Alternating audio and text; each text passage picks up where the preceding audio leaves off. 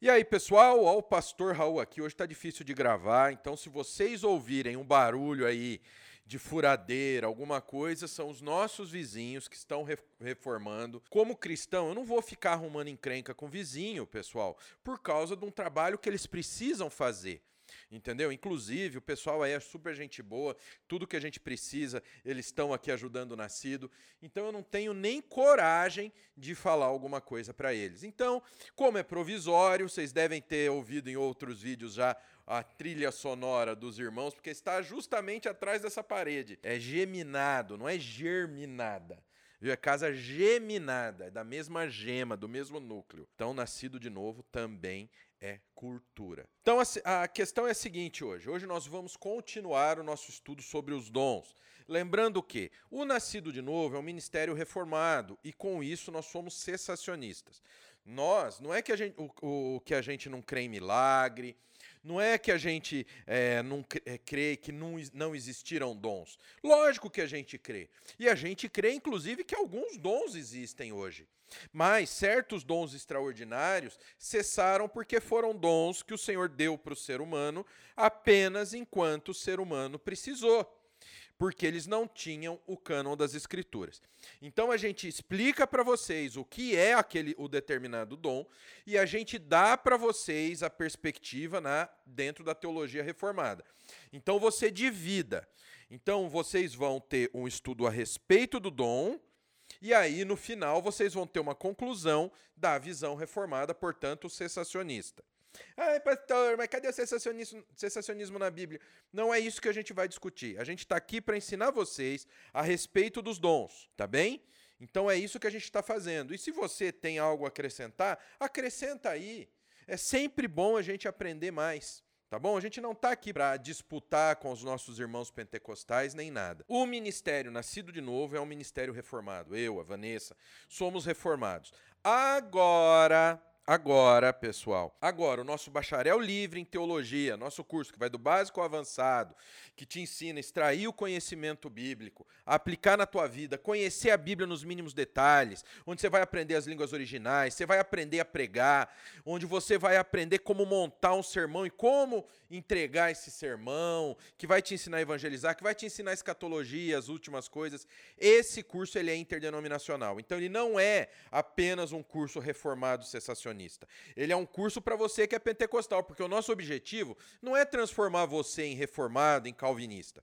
Não, o nosso objetivo é que você aprenda, aprenda o quê? A produzir teologia. Então, o que, que, é isso? Você vai aprender a chegar à conclusão. Você vai aprender a manusear a Bíblia, você vai aprender a traduzir a Bíblia das línguas originais, você vai aprender tudo isso, entendeu? E entregar para quem precisa da melhor forma possível. Então, ele vai do básico ao avançado da teologia tá bom? E ainda, você se matriculando no nosso bacharel livre em teologia, que está aqui na descrição, com desconto de 10% de 196,97, você paga 177, você ainda ganha um bônus, um curso completo de capelania. Então vamos para o estudo. Mestre, como diz o nosso doutor Eduardo, ó oh, sábio mestre, meu querido mestre. Ele pensa que eu vou dar ponto positivo para ele, mas não vou mesmo. Então vamos lá, vamos para o estudo. Vamos mostrar a tela do Logos Bible Software, que é a ferramenta que este careca gordo que vos fala usa. Então aqui está o dom de mestre. Mas pastor, a gente já não viu pastor e mestre, pastor mestre, como a gente viu no último vídeo? Calma, calma que eu vou explicar. Bom, o dom de mestre ele está em dois locais. Primeiro está em Romanos 12, verso 7 Tá aqui, ó, na RA e também tá aqui do lado. Vamos ler aqui do lado. Se ministério, dediquemo-nos ao ministério, ou o que ensina, esmere-se no fazê-lo, tá bom? Ou o que exorta, faça-o com dedicação, o que contribui com liberalidade, o que preside com diligência, quem exerce misericórdia, exerça com alegria. Tá bom, pessoal? E aí nós temos 1 Coríntios 12, 28. A uns estabeleceu Deus na igreja. Primeiramente, apóstolos, em segundo lugar, profetas, em terceiro lugar, mestres. Tá vendo aqui? Mestres. Mestre, depois vem operadores de milagres, depois dons de curar, socorros, governos variedades de línguas. Então aí a gente vem o dom de mestre. O que é o dom de mestre? A gente não viu junto com o pastor? Um pastor é também um mestre, mas um mestre não é necessariamente também o quê? um pastor. Então, são coisas separadas. O cara, para ser um pastor, ele tem que ser um mestre, como nós vimos no último. Mas, para ser um mestre, para ensinar, ele necessariamente não tem que ser pastor. Porque lembrem-se, o que, que o pastor faz? O pastor guia, protege e orienta. Vários fatores podem demonstrar que uma pessoa tem o dom de mestre. Ela tem um grande interesse pela palavra de Deus e se compromete a um estudo disciplinado da palavra. Olha aqui que coisa maravilhosa. Até vou pôr aqui em negrito esse espaço. Ela tem um grande interesse pela palavra de Deus e se compromete a um estudo disciplinado da palavra. O dom é muito mais do que ensinar. Nós temos muitas pessoas se candidatando a ser o Zé ensinador aí para todo mundo. Agora, pergunta para esse cara quanto tempo ele leva estudando, estudando as escrituras. Vou dar um exemplo. Não teve aí a questão lá atrás que a China é, falou que a secretária de Estado americano não era para pousar em Taiwan, os americanos foram lá e teimaram. Todo mundo já estava falando, pastor, Deus, meu Deus, ó céus, é o, é o apocalipse. Vai cair o mundo, vai acabar o mundo, terceira guerra mundial. Olha, vamos procurar aí que Jesus vai voltar nas nuvens. Quem é o anticristo? O anticristo vai sair daí, ou seja, virou um rebu. Bota rebu nisso. Por que as pessoas fazem isso? As pessoas não estudam. As pessoas não buscam o conhecimento. As pessoas acham que ela lê a Bíblia ali, do jeito dela, do jeito que ela quer. Não, o Espírito Santo me ensina. Peraí, o Espírito Santo te ilumina, te dá entendimento. Mas Deus criou o ensino secular. Deus criou ensinar a ler, as regras da gramática. Tem gente que não sabe o que uma vírgula faz, aí lê aquele texto totalmente fora de contexto inventa. A pessoa não estuda, vai fazer barulho aí, viu, pessoal? A pessoa não estuda, a pessoa não busca, a pessoa não tenta. E aí ela sai querendo colocar a interpretação dela, ela coloca a culpa da besteira, da borracha que ela falou, ela coloca a culpa no Espírito Santo. O Espírito Santo me deu essa definição. Só que o texto está escrito em língua portuguesa, o cara teve a preguiça de aprender a ler. Ah, ele não teve oportunidade. Mentira. Não é assim que funciona. Busque. Todos buscam o conhecimento. Quando a pessoa quer, ela busca. Então, o que, que a gente vê hoje? Muitos dizendo que tem o dom de mestre, mas o cara não para para estudar uma linha de nada. Então, o dom de mestre ele é muito mais do que ele é muito mais, pessoal, do que ficar aí ensinar aquilo que não se sabe. Então já existe essa diferença. O dom de mestre, o cara gosta de estudar, porque para ensinar, o verdadeiro mestre, ele sabe que ele precisa aprender algo ainda.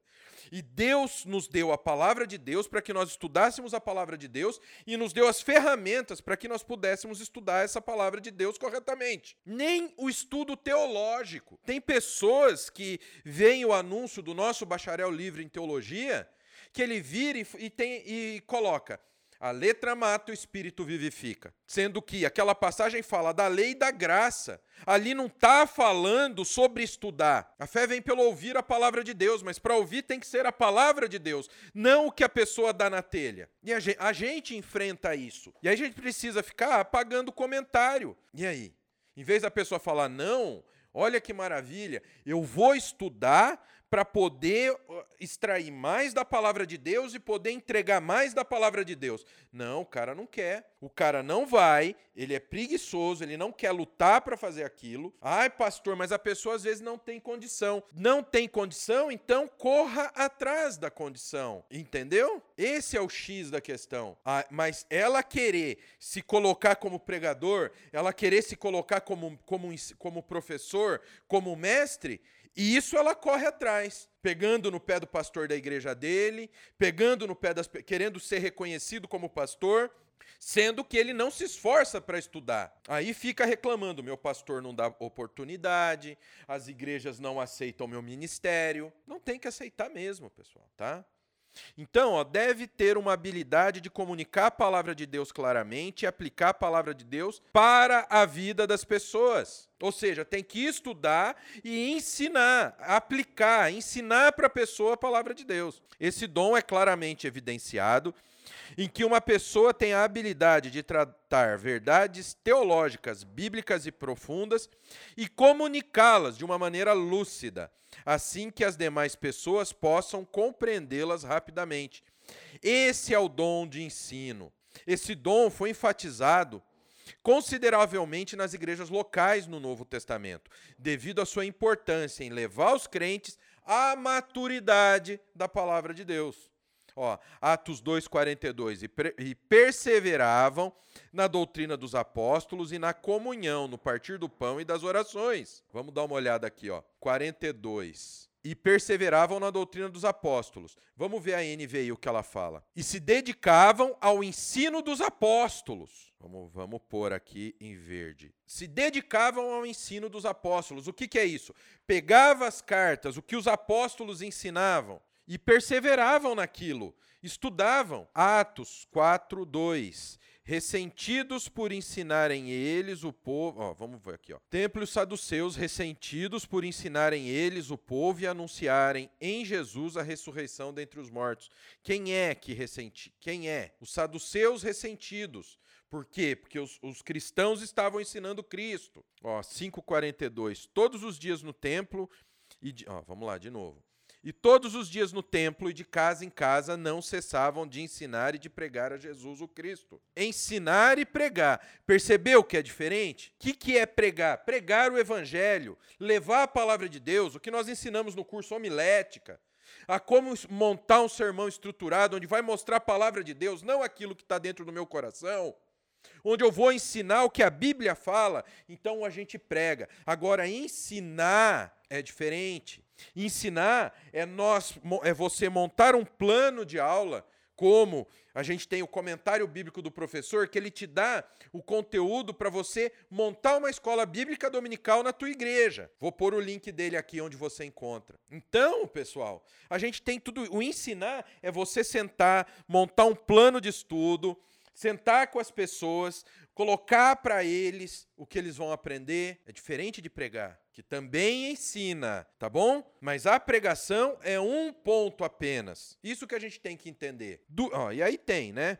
Atos 5:42, Atos 11:26, Atos 13:1, Atos 15:35, Atos 18:11. Duas coisas devem ser notadas concernentes ao dom de ensino.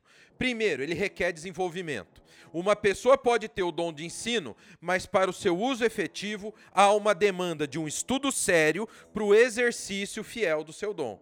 Ou seja, ele tem que aprender.